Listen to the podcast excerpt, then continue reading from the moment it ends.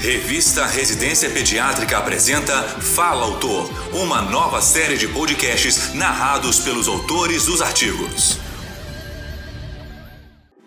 Nesta edição, convidamos a doutora Emanuele Isidoro para expor sobre o artigo Fluidoterapia de Manutenção em Crianças Doentes, Estado da Arte. Ela é pediatra e intensivista pediátrica pela Universidade Federal do Paraná e possui o título de especialista em pediatria pela Sociedade Brasileira de Pediatria e em medicina intensiva pediátrica pela Associação de Medicina Intensiva Brasileira. Ouça a seguir. Olá, ouvintes do podcast da revista Residência Pediátrica. Hoje vou expor alguns dos tópicos mais importantes abordados no artigo de revisão Fluidoterapia de Manutenção em Crianças Doentes, Estado da Arte.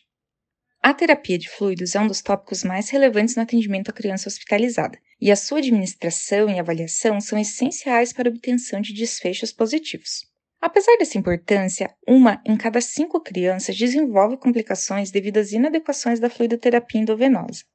A partir do reconhecimento da hiponatremia adquirida no hospital como causa importante de morbimortalidade, o debate sobre tonicidade e volume adequados ganhou relevância na pediatria clássico método de Holiday-Seeger, que inclui o uso de solução salina hipotônica em volumes baseados no gasto energético de crianças saudáveis e hidratadas, não considera as necessidades da criança doente ou potencial para retenção de água livre associada à secreção não osmótica de hormônio antidiurético.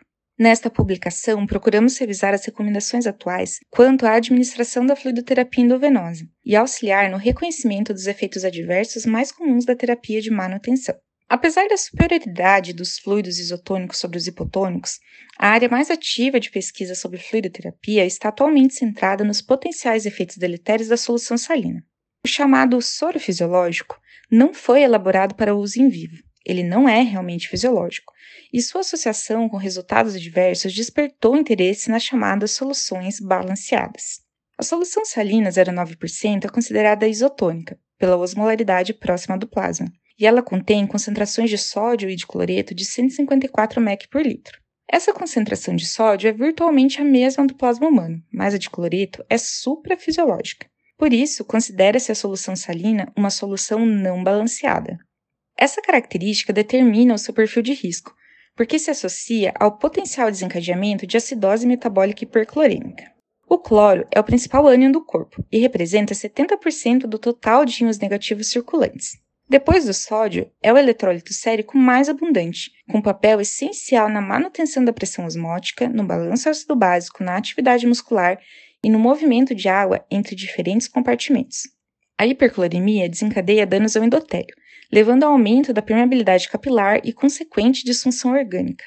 A redução do pH associada à hipercloremia também afeta uma variedade de mecanismos vasorregulatórios. Ocorre então um comprometimento da microvasculatura, da função renal, da coagulação e da resposta imunológica. O aumento do fornecimento de cloro às células da mácula densa também desencadeia a liberação de adenosina para a circulação, com constrição da arteríola aferente, comprometendo o fluxo sanguíneo, a taxa de filtração glomerular e a função renal. A hipercloremia também causa acidose indiretamente, devido à sua relação estequiométrica com o bicarbonato. Todo aumento sérico de cloro desencadeia a redução do bicarbonato, aumentando a carga positiva do plasma e potencializando a acidose. Apesar dessas consequências deletérias estarem associadas principalmente à infusão rápida ou de grandes volumes, a hipercloremia contribui para insuficiência renal aguda e mortalidade, independentemente do volume total de fluido recebido. A acidose metabólica hiperclorêmica pela fluidoterapia tem alta incidência, é pouco reconhecida e geralmente tratada de forma ineficaz. Ainda não há dados suficientes para afirmar que a salina 0,9% não é segura quando usada como fluido de manutenção. Mas, apesar da inconsistência dos resultados apresentados até o momento, é notável que nenhum estudo mostrou benefício na utilização de soluções ricas em cloro quando comparadas às balanceadas, como Ringer lactato e plasma light. Infelizmente, a escassez de dados resulta em ampla variação na prática, e decidir sobre a composição e a taxa de administração ideal de fluidos endovenosos passa a ser uma tarefa complexa, cuja definição deve ser baseada na avaliação criteriosa das necessidades individuais da criança. Existe um grande número de fluidos para uso rotineiro, mas as soluções isotônicas balanceadas com menor concentração de cloro parecem ser as mais apropriadas. Em crianças não desidratadas, uma taxa de infusão menor do que a preconizada por Holiday Seeger deve ser considerada, principalmente naquelas crianças em risco de secreção inapropriada de ADH. A prescrição de fluidos endovenosos deve ser considerada medicamentosa e de forma similar com riscos e efeitos adversos inerentes ao seu uso indiscriminado. A monitoração contínua dos pacientes em fluidoterapia, associada à adequação da prescrição à condição clínica individual, é primordial para a segurança e a efetividade da fluidoterapia em pediatria.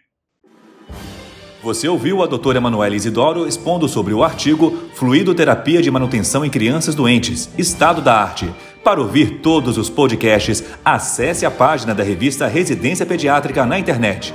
O endereço é residenciapediatrica.com.br barra mídia barra podcast. Residência Pediátrica, a revista do pediatra.